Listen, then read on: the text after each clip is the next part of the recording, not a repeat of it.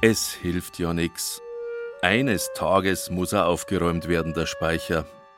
Die alten Fotos, die Kisten mit dem feinen Geschirr von der Oma und da hinten im Eck die Briefmarkensammlung vom Opa mit allem, was dazugehört.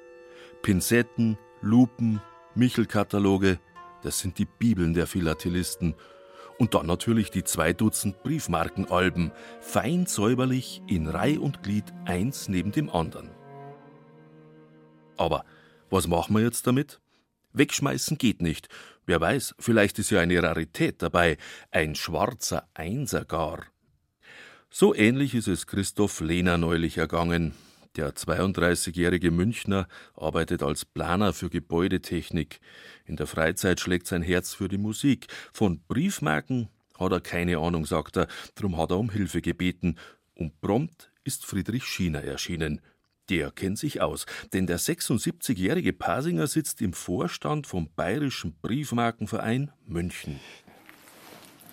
Eines windstillen Nachmittags treffen sich die beiden also auf der Terrasse von Christoph Lehners Haus im Münchner Norden und blättern in diversen Briefmarkenalben. Hab's vom Vater jetzt geerbt. Steht ein ganzer Regalmeter im Speicher, den wir jetzt gefunden haben und noch mal ein bisschen durchgeschaut haben und sind jetzt alle sehr dankbar, dass sich der Herr Schiner da die Zeit nimmt, sich das mal genauer anzuschauen, was eigentlich dahinter steckt und was man dann vielleicht auch damit machen kann. Weil wir selber haben alle jetzt keinen großen Bezug zu dem Thema. Würden uns freuen, wenn wir da vielleicht den einen oder anderen Liebhaber noch irgendwo ausfindig machen, der mit sowas dann mehr anfangen kann. Und ja, vielleicht auch noch den einen oder anderen Euro dann dafür hergibt. Der Briefmarkensammler Friedrich Schiener erkennt es sofort. Die Alben waren richtig teuer damals. 100 Mark das Stück. Und die Marken? Bundesrepublik Deutschland ab 1958, alle ungestempelt und sauber eingeordnet. Ein Abonnement von der Post. Jedes Vierteljahr hat Christoph Lehners Vater damals automatisch seine Marken zugeschickt bekommen. Und er war nicht der Einzige, sagt Friedrich Schiener. Vier Millionen Abonnenten gab es damals. Heute gibt es vielleicht noch eine Million. Der Markt ist jedenfalls überflutet mit solchen Briefmarken. Bei der Sammlung hier ist das Handicap, dass es damals so viele Abonnenten gab. Es gibt jetzt also mindestens drei Millionen Sammlungen, die niemanden mehr haben, der der Abonnent mal war. Der ist nicht mehr da, der Abonnent. Und die, die jetzt noch Abonnenten sind, die haben das. Und neue Abonnenten gibt es kaum mehr. Die Hochzeit des Briefmarkensammelns ist lang schon vorbei. Was im 19. Jahrhundert eine Freizeitbeschäftigung großbürgerlicher Honoratioren war, erlebte in den 1960er und 70er Jahren einen Boom in breiten Bevölkerungsschichten. Und heute scheint das Hobby so verstaubt zu sein wie die Kisten auf dem Dachboden. Christoph Lehner schaut ein wenig enttäuscht, aber nur ein bisschen.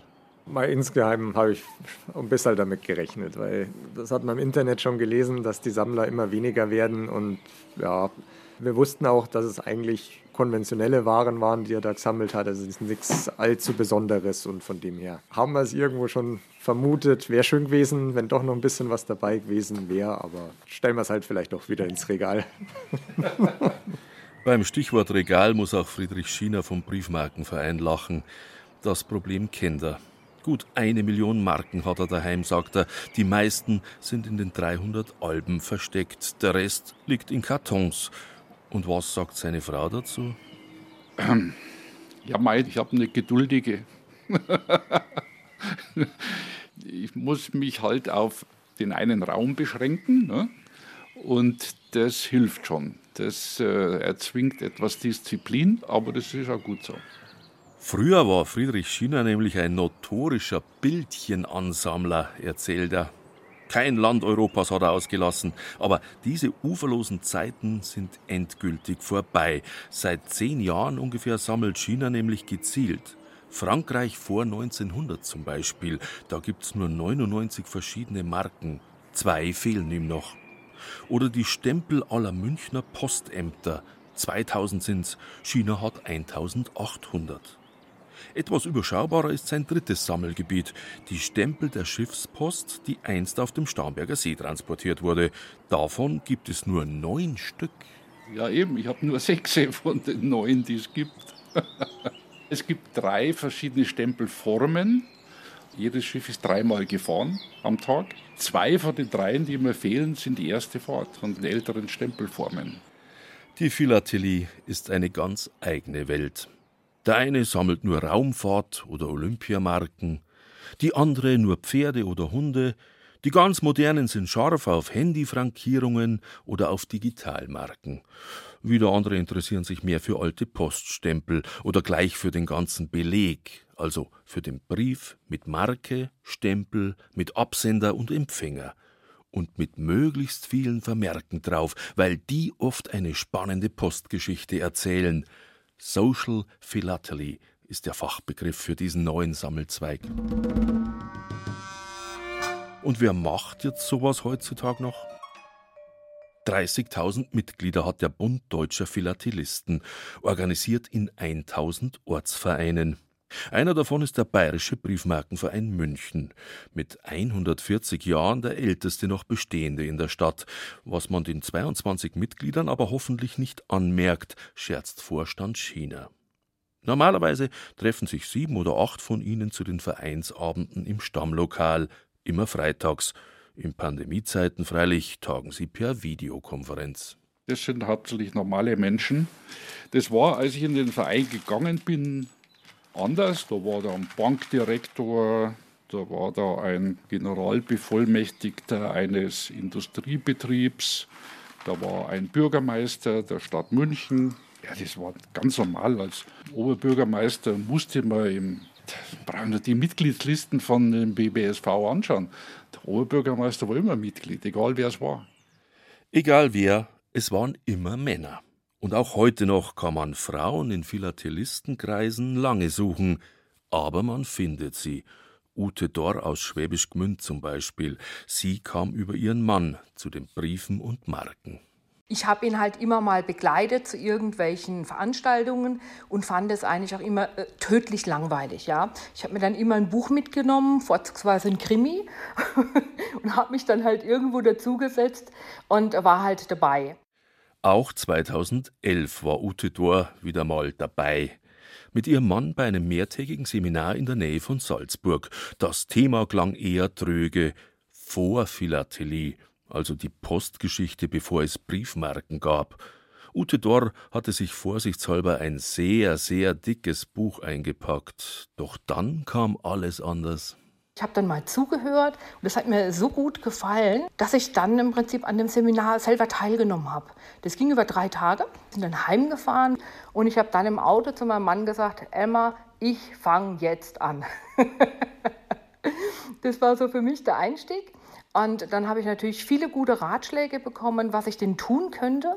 Das habe ich natürlich alles ignoriert und habe dann mein eigenes Thema aufgemacht, die Postgeschichte des Orientexpresses.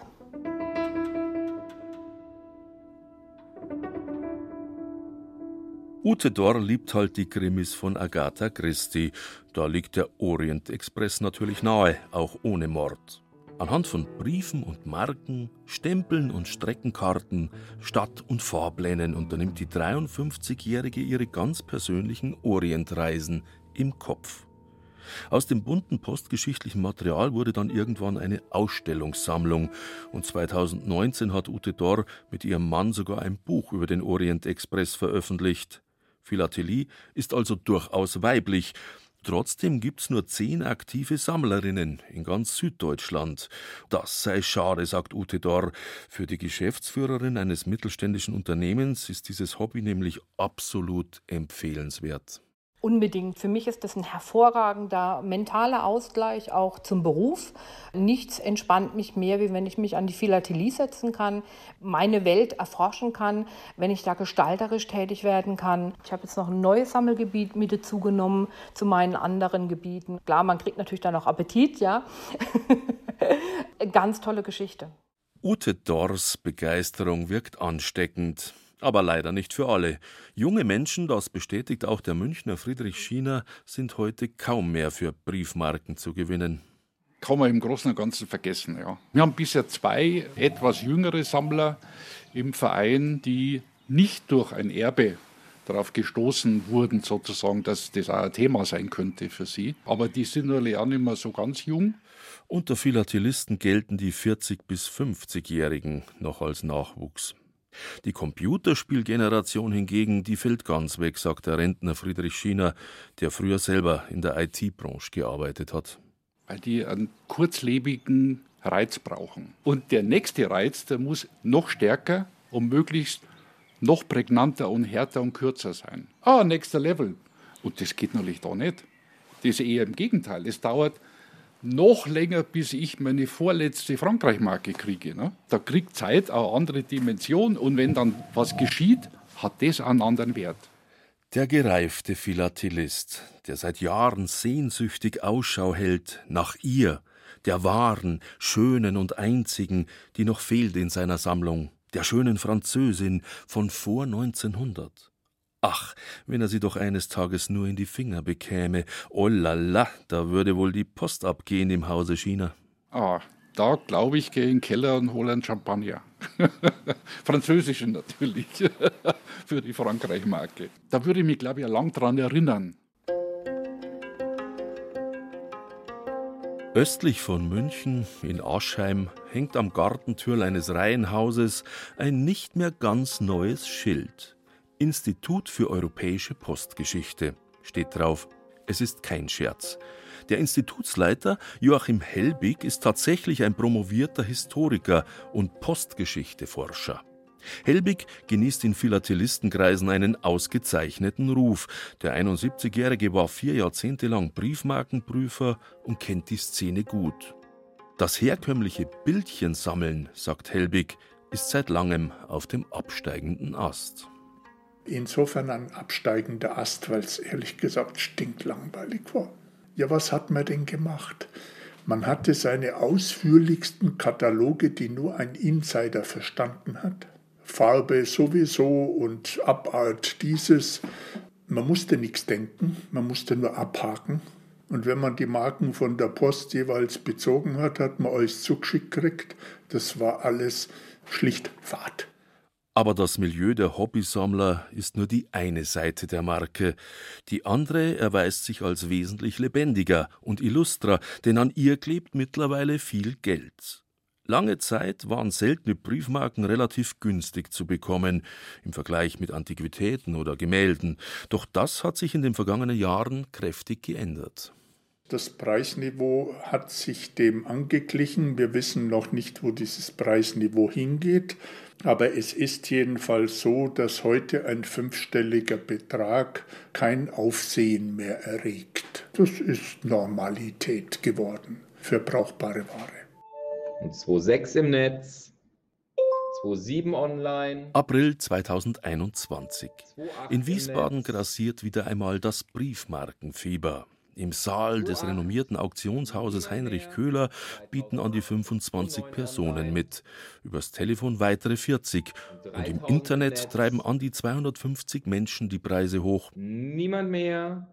3000 Euro zum ersten, zweiten und dritten an 9403. Die Philatelie boomt wie nie, sagt Geschäftsführer Dieter Michelson. In den vergangenen zehn Jahren durfte sich sein Auktionshaus über Umsatzsteigerungen von 30 bis 35 Prozent freuen. Das ist schon der Wahnsinn. Wir sind da auch sehr zufrieden. Ich weiß nicht, ob das branchenübergreifend bei allen Unternehmen so ist, aber wenn ich die Kollegen hier aus Deutschland oder aus Holland höre, dass grundsätzlich die Nachfrage sehr stark hochgegangen ist und dass die Preise, die man in den Auktionen erzielt, auch höher sind als früher, wobei sich das auch wieder auf verschiedene Produktsegmente verschieden auswirkt. Also Briefe, wo also ein Brief mit einer Briefmarke draufgeklebt und mit einem Adressaten versehen ist, hat eine andere Entwicklung genommen, preismäßig, als eine Briefmarke, die man eigentlich bei jedem Briefmarkenhändler oder äh, auf eBay auch findet.